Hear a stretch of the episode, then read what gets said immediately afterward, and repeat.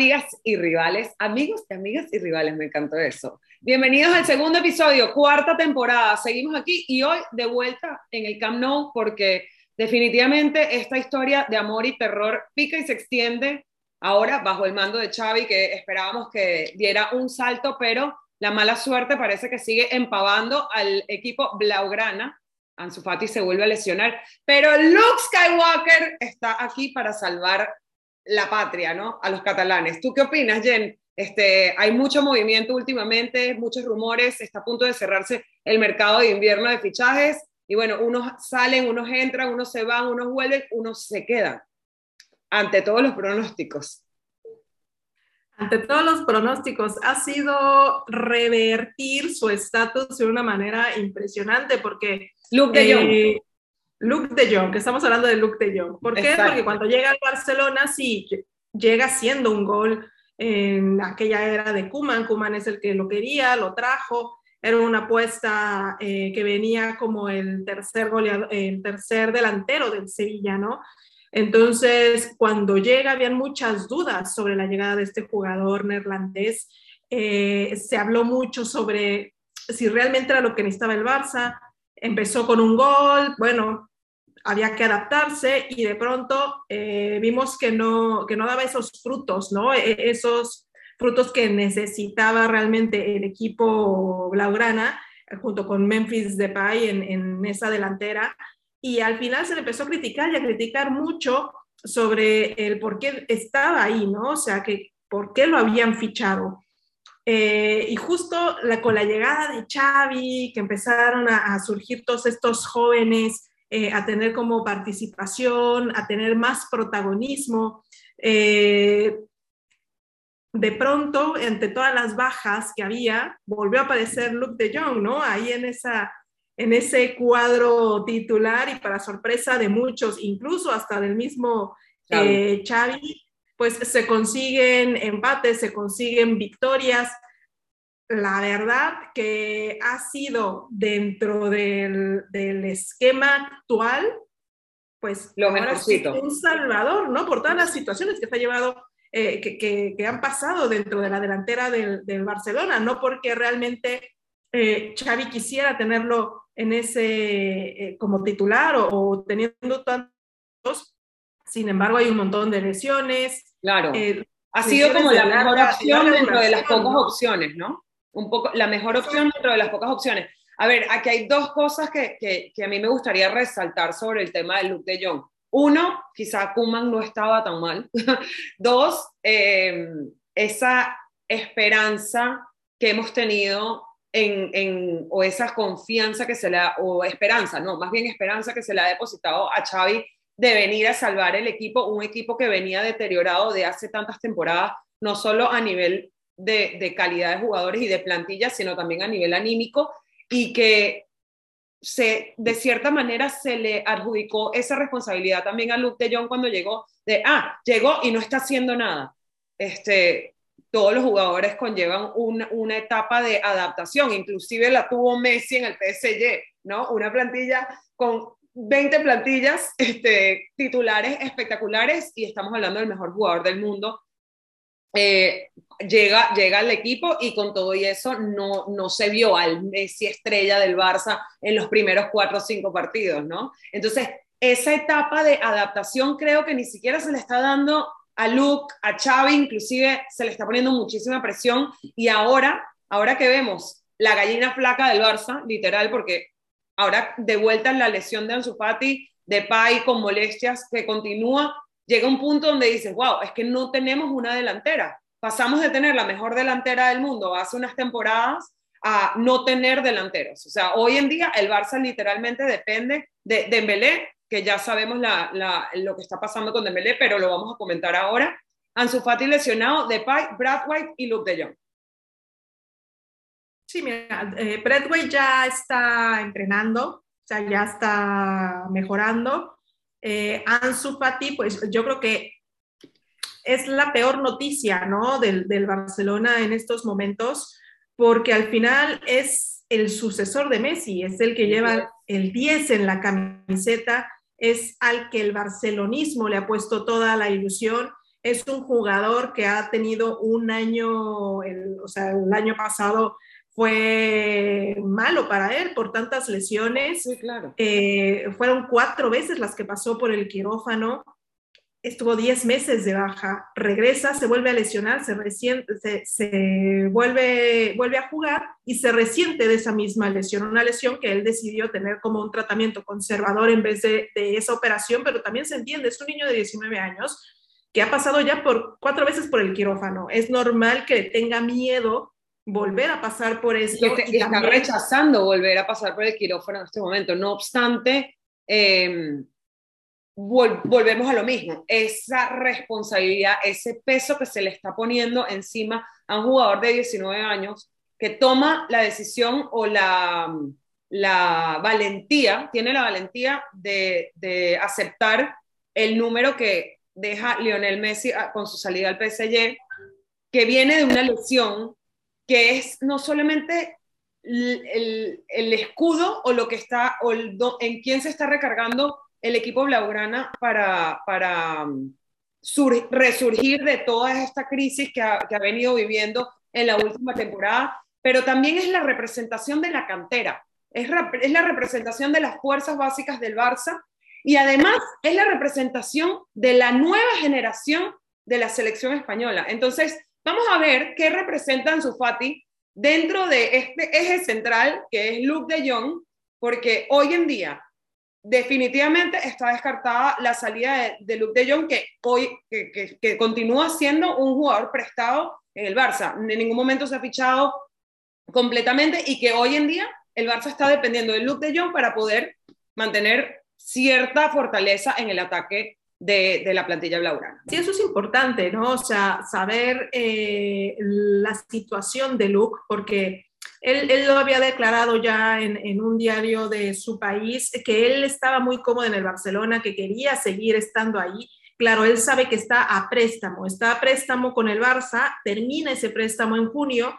y él incluso decía, si yo lo pudiera alargar, o sea, yo quiero estar hasta junio y si me puedo seguir, seguir. Sí, una de las cosas en las que una de las cosas que hizo énfasis también es no me quiero volver a mudar, ¿no? O sea, ya, ya de por sí las mudanzas son pesadas para nosotros los mortales, para los jugadores, imagínense que tienen esas casas gigantes y tantas cosas y tanta gente y tantos niños y tal. Exacto. Es más complicado. Eso y que ha tenido muy buena química con Xavi, ¿no? O sea, se han entendido muy bien en, en, en estos entrenamientos, le ha dado también esta confianza. Igual no ha jugado tantos minutos como, como pareciera, pero los minutos que ha jugado, a ver, en el último partido no, pero eh, han sido efectivos dentro de, de, lo que cabe, ¿no? O sea, cinco partidos que ha jugado como titular, cinco partidos que esos no ha perdido el Barcelona, o sea, eso ya te habla de algo, ¿no? Y, y esto, o sea, encontró como una, una guía que es Xavi y que le está funcionando y que hoy en día también es importante, ¿no? Porque al final el Barcelona, si, si se deshace de Luke en, a final de, de este préstamo, pues libera una parte salarial, ¿no? Que todos sabemos que va encaminado Barça a, traer a, a Erling Haaland, ¿no? Entonces, esa, esa rebaja salarial con la salida de Luke, en, cuando termina este préstamo, pues podría ayudar a que se haga esta, este cochinito, ¿no? Que se necesita para, para traer a, a Haaland. Y también... Claro, pero eh, eso haría, haría sentido si, si estuviese cerrado ya de cierta manera o apalabrado ya el, el tema de, de, la llegada de Haaland. O sea, entiendo sacrificar. digo, si, si, llega hasta junio, claro. o sea, alargarlo hasta ahí y ver, o sea, no sacarlo, porque hay que recordar que Luke era uno de los nombres que estaba en la lista de posibles salidas este invierno. Y que tenía todo el sentido del mundo, porque Luke de Jong no era parte del proyecto de Xavi. Luke de Jong era un jugador que venía de préstamo como parte del, como parte del proyecto de Kuman, que Kuman ya no existe, bueno, no existe en el Barça, obviamente, y que se criticó por todos lados la, el tema de Kuman, se presionó por todos lados hasta que saliera, y ahora estamos dependiendo de la figura de Kuman, o sea, el, el, jugador, la pieza clave que trajo Kuman para reforzar a la plantilla, para rescatar a la plantilla de Xavi. la paradoja de toda esta situación, yo creo que esto lo hemos hablado muchas veces en episodios de Amigas y Rivales, ¿quién realmente tiene la culpa de esta crisis del Barça? Definitivamente no era Kuman. No, Kuman no era, pero también hay que decir que tampoco el equipo supo entender o él no se supo explicar para poder desarrollar un buen fútbol. O sea, hay, hay parte de, responsabilidad en, un poco sí en el técnico, pero igual hay responsabilidad en Setién, igual, ¿sabes? O sea, no podemos decir que toda la culpa la tuvo Kuma, porque eso no es cierto, que también falló algo ahí para que se pudiera adaptar, porque malos jugadores no tiene. Incluso, o sea, podemos hoy hablar eh, jugador por jugador de los que tiene el Barcelona y no son malos jugadores, tienen muy buena plantilla. No, habrá creo que, no son tan buenos. yo creo que no es un tema de, ser buena o mala plantilla. Yo creo que en general es una plantilla que aún está demasiado verde y es una plantilla que no tiene nada de, experiencia jugando junta. O sea, performing juntos, ¿no? O sea, son jugadores que individualmente son muy buenos, pero aún no han tenido el, el el tiempo para, para ni el proceso para formarse como equipo. Y al final del día, pues estamos hablando de un deporte que se juega en equipo. Y era lo grandioso que tenía el Barça hace unos años que se compenetraban y se entendían perfectamente como equipo, independientemente de cómo estuviesen los jugadores a nivel individual. Porque inclusive hemos visto a Messi no ser el mejor Messi y el Barça teniendo los mejores resultados porque el equipo jugaba en torno a esa figura y en torno a ese objetivo y con ese estilo de juego, cosa que ahorita no lo hay. Y, por eso yo creo que fue importante la llegada de Xavi, porque Xavi es un, un, técnico que entiende muchísimo cómo funciona este equipo, cómo funcionan los jugadores que están subiendo de la masía, pero bueno, ahora volvemos a tener una delantera donde no tenemos a ninguno de la masía. Y hablando de esa delantera un poco debilitada, este, me gustaría que empecemos a entrar en el tema de Dembélé ahorita antes de que terminemos este segmento y lo, y lo, y lo continuamos en el próximo, porque la situación de Dembélé, la verdad es que ha sido totalmente descabellada desde que se fichó, empezando por el tema de lo que costó su fichaje y lo que ha sido el jugador, lo que ha representado el jugador eh, dentro del campo para el club. Sí, los fichajes, a ver, hay, que decirlo, o sea, la, la, forma de fichar del Barcelona durante el periodo que estuvo ahí Josep María Bartomeu fueron descabellados, no solamente el de Dembélé, sino, o sea, por algo se están bajando ahora, eh, tratar de reducir los salarios de todos los jugadores. ¿Por qué? Porque eran eh, simplemente fichajes, incluso contratos elevadísimos, que era una cosa que no podía sostener la misma institución, ¿no? Entonces, también partiendo de ahí, decir que sí, el, el fichaje de Dembélé es uno de los más caros, o sea, lo que se, lo que se invirtió en este jugador que, a ver, malo no es, tiene mucha técnica, demasiada técnica, es, hay, que llevarlo, pero claro, también es un jugador muy joven que tampoco entendió del todo en, qué institución estaba, en qué conjunto estaba. Y, y, sí, lo vimos ahí que también se filtró mucha información de que si se quedaba dormido, que si llegaba tarde, que si no comía con los compañeros, que si no hacía... dicen. Claro, que si, no, que si no estaba ahí como tan adaptado en el vestuario y demás. Y más allá de eso, si fuera un jugador que igual no se habla con nadie, lo que sea, pero en el, en el campo rinde o, también las lesiones tuvieron mucho que ver. Uno se eh, calla la boca, ¿no? Vamos a seguir, vamos a seguir con el tema de Dembélé, porque además yo creo que más allá de todo el tema del fichaje y lo que ha sido, lo que ha pasado con Dembélé, es, eh, está ahorita en una situación de, está en time out del Barça, pero además también representa gran parte de lo que, de lo que está pasando con, con Luke Skywalker, el salvador del Eugenia. ¿Ah? ¿Estás de acuerdo o no en la forma de actuar del club y de lo que está pasando con Dembélé?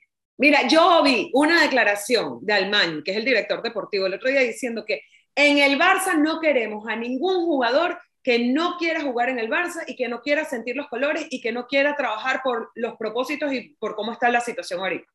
Yo lo que deduje de ahí es que a Dembélé también de cierta manera se le está pidiendo un recorte y no lo está aceptando por un lado y que hoy en día jugador que quiera seguir en el Barça está claro que tiene que ajustarse a la situación económica y, y, y, deportiva del club. Y la situación deportiva del Barça hoy en día no es un club que puede pagar 200 millones de euros por un fichaje de un jugador o por un sueldo de un jugador como lo que hizo Bartomeu cuando fichó a Dembélé. Eso está clarísimo.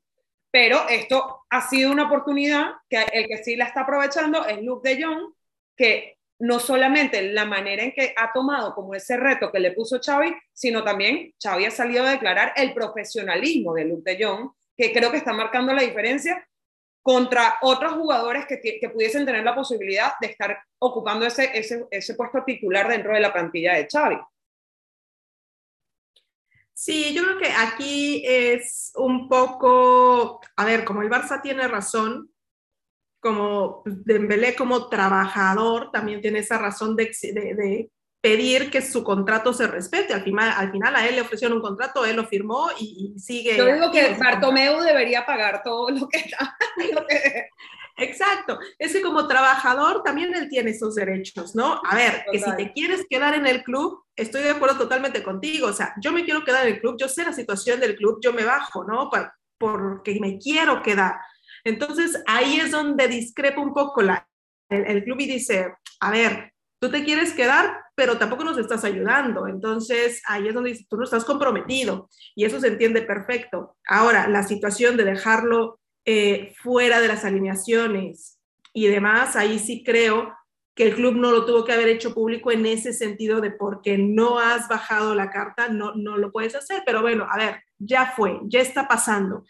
Tiene que salir. Pero me siento tiene... como una historia de colegio, un niño que no quiso hacer la tarea y lo pusieron en detención. Sí, sí, sí, sí, sí, Y te acuso, además te acuso, te acuso con todos tus compañeros. Total. No, ahora, el club tiene, o sea, lo quiere vender antes de que termine el mercado de invierno, que para mí eso va a ser imposible. Bueno, Así que veremos a Dembélé, porque tampoco creo que un fichaje de esa magnitud se quede en el banco. Bueno, sería una eh, tontería. Veremos a, veremos a Dembélé, sí, pero con la situación que está pasando ahora el Barcelona, no te puedes dar el lujo de sentar a... es que claro, sería una tontería dejarlo en el banquillo, porque no es como que tienes para tirar para el techo gente para reemplazarlo. Entonces, yo creo que veremos a Dembélé junto con Luke en lo que se recupera Memphis. Vamos a ver también cómo, cómo va la evolución de Memphis en este sentido.